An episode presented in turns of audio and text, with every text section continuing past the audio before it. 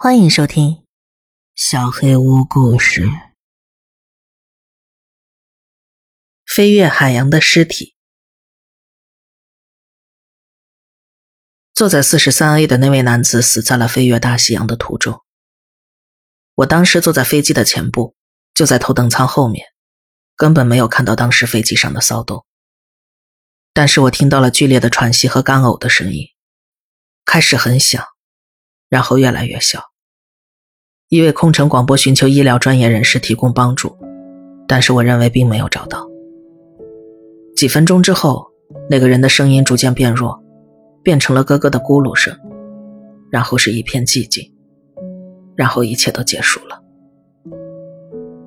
他叫莫里诺，是个老人，但是没有那么老。可能是心脏病发、脑梗、药物反应，或者上帝的旨意，这都是坐在四十三排的乘客的臆测。一名空乘人员把死者的安全带扣好，然后在他脸上盖了一条毛毯。飞行员用对讲机告诉我们：“各位乘客，我们需要一名志愿者，我们需要您在返回出发地机场之前坐在死者旁边。本次航班已经满员，现在坐在那个位置的乘客身体有些不适。”该座位靠过道，我们再有几个小时就能回到陆地上了。我也不知道自己为什么想当这个志愿者，可能是疲惫、利他主义精神，或者病态的好奇心结合的产物。我想，反正我的假期计划已经泡汤了，为什么不坐在这趟飞机上最有意思的位置呢？空乘人员对我表示了无数次的感谢，跟我换座位的高中生也表达了感谢。我拿起手提包，慢慢走到了飞机的最后一排。此前我唯一一次接触到尸体还是小时候，在祖母的葬礼上瞻仰遗容。但是死亡这个概念从来没有特别困扰过我，生老病死都是自然的。即便如此，我还是得承认，当我看到邻座这位乘客时，我有点后悔自己的莽撞。莫里诺先生笔直地坐在我和窗户之间，腰上系着安全带，上半身和头部都被蓝色的航空毯盖住了。他的手还露在外面，放在膝盖上，没被扣到安全带里。我觉得这应该是空乘人员在表达一种尊重。莫里诺苍白的手指扭曲成爪子的样子，看得出他死亡时极为痛苦。我不禁想象毯子下那张脸应该是何种表情。我想再要一条毯子，但是机组人员都在忙着安抚其他乘客，毕竟我们要掉头回去。于是我试着忘记自己的不安，闭上眼睛睡着了。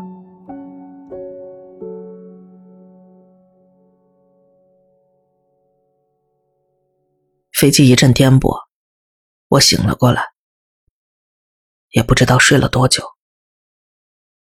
机舱内的灯都关了。我周围的乘客几乎都在睡觉，我的视线避开莫里诺，看了一眼窗外漆黑的夜色。我想象着下方几千英里那黑暗冰冷的海洋，突然感到一阵恶寒，所以小心翼翼的伸手过去，想要关上遮阳板。不对，刚才我坐下的时候，遮阳板不是关着的吗？然后我发现了更多不对劲的地方。莫里诺的姿势变了，我观察了一会儿才看出来，他的手还在膝盖上，安全带和毯子都在原处，但是不知道为什么，毯子上出现了很多很多的褶皱，好像他一直坐立难安。所以，慢慢的，我知道不应该，但是我控制不了自己。我掀开了毯子的一角，我不小心掀到了他的衬衫。刚才人们试图救他时解开了他的扣子，露出一小块灰蓝色的皮肤和白色的胸毛。我又把毯子掀高了一点他的衣领上有干涸的血迹。我还记得那个可怕的喘息声。最后，我把毯子完全掀了起来，然后赶紧压制住自己的惊叫。莫里诺的头朝着窗口的方向，我可以看到他的脸印在树脂玻璃上。毫无疑问，那是一张死人的脸，苍白憔悴，下巴松弛，嘴唇微张，没有生命迹象，除了他的眼睛。他的眼睛在动。我盯着玻璃看了半分钟，我很确定，在死亡面具中央的两个瞳孔来回的晃动，好像在追随天空中什么东西。你在干什么？我猛地转过身。过道对面的女人正瞪着我，与其说是害怕，不如说是厌恶。把它盖起来，让他安息吧。他，我我觉得他一直在动。他的眼睛，我觉得他不是。但是我没说完这句话，太荒谬了。我也没办法说完，因为在那一刻。我的心脏随着飞机上所有的一切一起下降了十英尺，所有的杯子和包全都砰的一声撞向了天花板。靠近头等舱的一个男人直接从位子上摔了下来，整个飞机的呼叫灯全都灭了，乘客们在恐慌和困惑中被震醒。乘客们，请坐好，系好安全带，把所有松动的东西全都系好。我们的航线上天气晴朗。其他飞机也没有遇上强气流，所以我们不确定是什么情况，但是相信我们，很快就可以平安度过。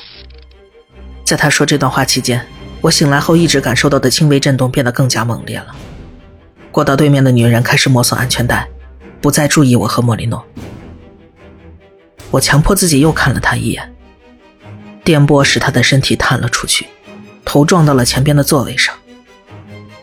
但是他的脸仍然朝着窗户，他的脖子扭得过分的厉害，我怀疑已经折断了。我又看了看他的手和苍白的皮肤，三名空乘和十几名乘客亲眼目睹了他的死亡，我的理智不容我怀疑他们看错了。但是，就在窗户的反射中，他的眼睛从左到右，从右到左。我听说过人死后可能会出现奇怪的反应，比如四肢乱踢。我还看过没有头的小鸡继续奔跑的视频，那是神经在继续完成大脑最后下达的未完成指令。但是，眼睛这样，我从来没有听说过。我迫使自己越过那个让人不安的倒影，看向窗外的天空本身，还是黑暗的，没有月亮，没有云彩。但是，大气似乎染上了一种奇怪的色彩，一种深绿色的雾气。我好像还可以看到一些模糊的形状在黑暗中盘旋。不过，这可能是一种光学视差。我胆怯了，我想去别的地方，但是舱内其他地方也是一团糟，空乘踉跄着在过道里忙来忙去，处理着溅落物和人们的擦伤。整架飞机就像一个在激流中的木桶一样，一连串的颠簸使得莫里诺的上半身跟倒立的钟摆一样来回摆动，他又被甩回了座位，侧着身子撞到了我身上，那一刻的惊悚感受我将永生难忘。然后他又朝相反的方向撞向了窗户，整张脸贴到了玻璃上。够了，我受够了，我解开安全带跳出座位，把自己锁在了身后的洗手间里。在接下来地狱一样的飞行中，我宁愿缩在马桶上，也不愿意再跟莫里诺多待一分钟。然而，这个计划只执行了不到半个小时。我双手抵住洗手间的墙，听着外面的呼叫铃声、喷气发动机的嗡嗡声，还有来自天空的咆哮声。我试着想象纽约的天际线、肯尼迪机场的跑道，平稳的降落，好让自己冷静下来。但接着，我想到了莫里诺和窗户，他的脸就跟个好奇的小孩一样贴在玻璃上，我仿佛能看见那双积极探寻的眼睛来回扫视着外面漆黑的夜。飞行员飘渺的声音把我拉回了现实，他听上去也已经吓坏了。天气太反常了，需要每个人都立刻回到自己。座位，做好迫降准备。如果我们减压，颠簸停了四五秒，然后我突然感觉到自己像在洗衣机里，我撞到了墙上，摔倒在地。我只好勉强打开了洗手间的门，四肢爬行回到了过道。三名空乘倒在了地上，仰面躺在座位之间，头顶上一些行李架被撞开了，行李散落出来。好多乘客都在哭，有些在做祷告，而飞机依旧摇晃不止。我听到头上传来一连串的砰砰声，脸上溅到了一些液体。厨房里的汽水罐全都爆了。我勉强爬回到座位上，系好了安全带。在惊恐之中，暂时忘记了莫里诺。但是，他依旧像飓风里的旗杆一样来回摆动着，时而用头猛烈地撞击着窗户。我开始担心他会撞破玻璃，尽管这是不可能的。我克服了自己的恐惧和厌恶，抓住他的肩膀，但是我控制不了他。一次又一次，他的头撞在玻璃上。我开始担心，驱动他的不仅仅是飞机的颠簸。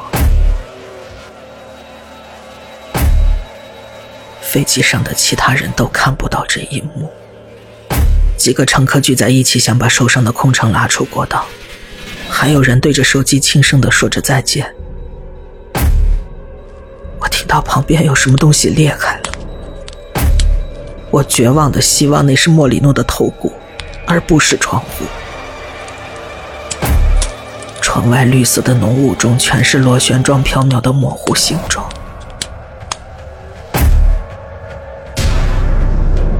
又有东西爆炸了。可这次不是易拉罐，而是释放到空气中的加压氧气。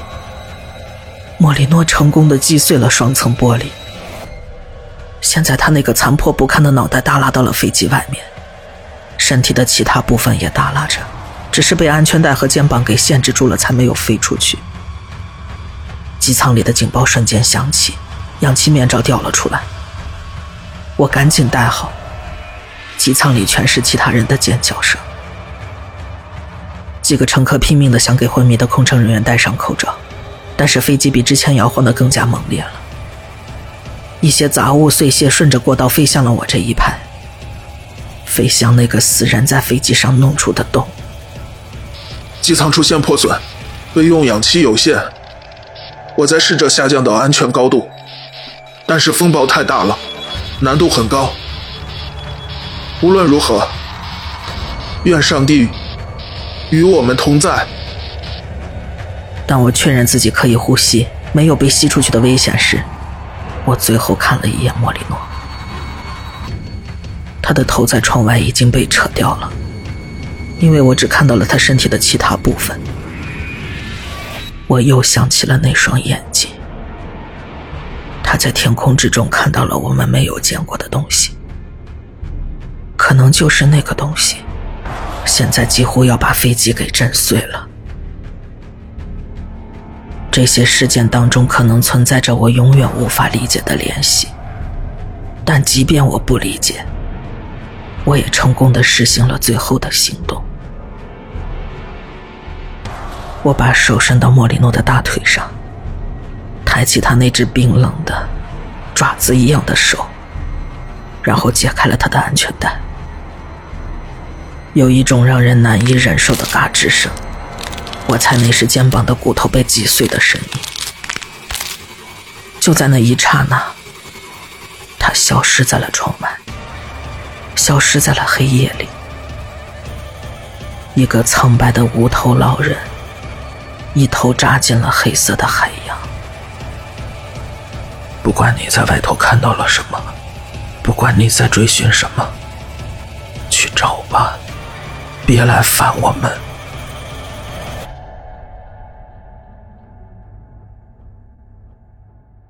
几分钟之后，绿色的雾气消散了，飞机开始缓慢下降，直到可以摘下氧气面罩为止。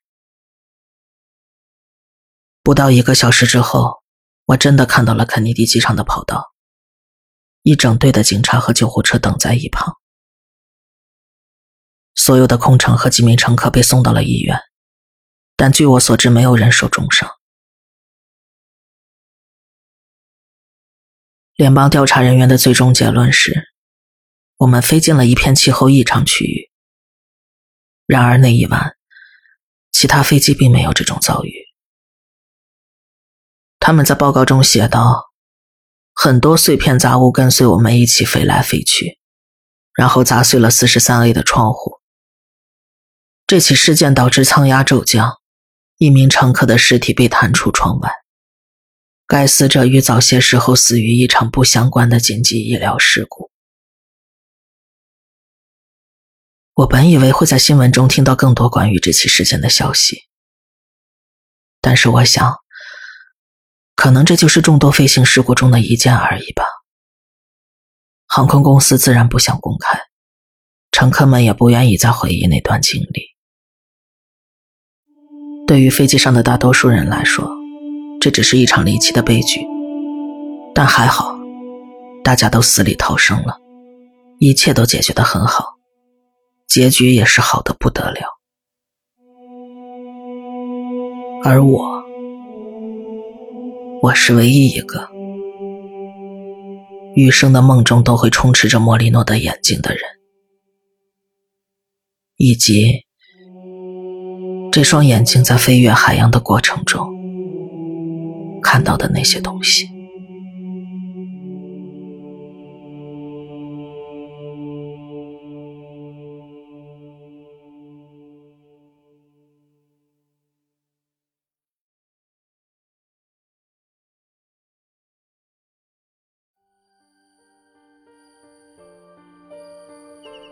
本期小黑屋故事就到这里。如果你做噩梦的话，没有关系，我会来把它吃掉的。